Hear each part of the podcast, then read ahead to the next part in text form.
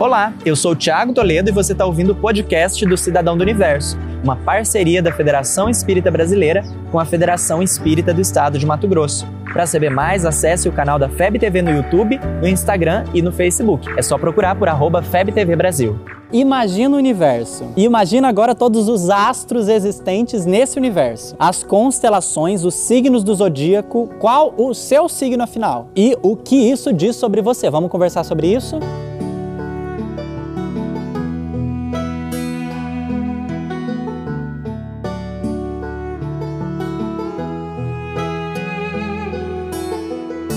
Gente, faz tempo que eu quero tratar com vocês sobre um assunto e hoje finalmente chegou esse dia: astrologia. Acho divertido? Super!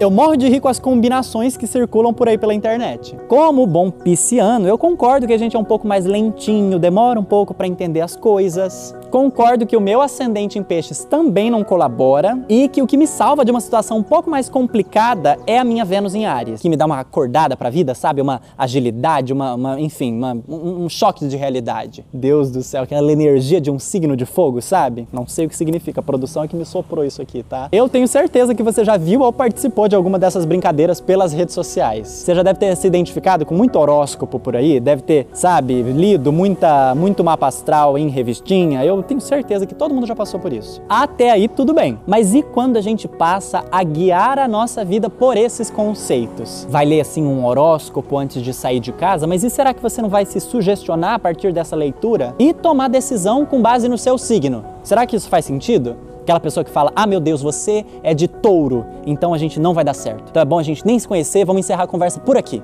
Bem, aí as coisas começam a ficar um pouquinho complicadas e a gente precisa esclarecer alguns pontos à luz do Espiritismo. Em primeiro lugar, é fundamental recordar que, nesse caso, nós estamos tratando de astrologia, uma pseudociência muito antiga. Segundo essa pseudociência, as posições relativas dos corpos celestes poderiam prover informações sobre a personalidade, as relações humanas humanas e outros assuntos relacionados à vida do ser humano. A astrologia foi superada pela astronomia, essa sim calcada em bases genuinamente científicas. Sobre ciência e pseudociência nós já falamos aqui no canal, inclusive. Dá uma pesquisada para você assistir ao vídeo, pode ajudar. Lá em O Livro dos Espíritos, na questão 867, Kardec pergunta: De onde vem a expressão nascer sob uma boa estrela? Antiga superstição que prendia às estrelas os destinos dos homens. A alegoria que algumas pessoas fazem a tolice de tomar ao pé da letra, dizem os benfeitores.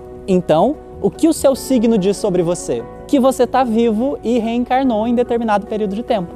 Nada mais. Os astros agem, sim, Estamos interligados em todo o universo, mas nada sobrepõe a autonomia moral, da qual todo espírito é dotado e com a qual vai aprendendo a lidar de forma cada vez melhor. Ser um cidadão do universo é exercitar constantemente a sua fé raciocinada, aquela que pode encarar a razão em todas as épocas da humanidade. Qual o seu signo afinal? E o quanto você se deixa influenciar por isso?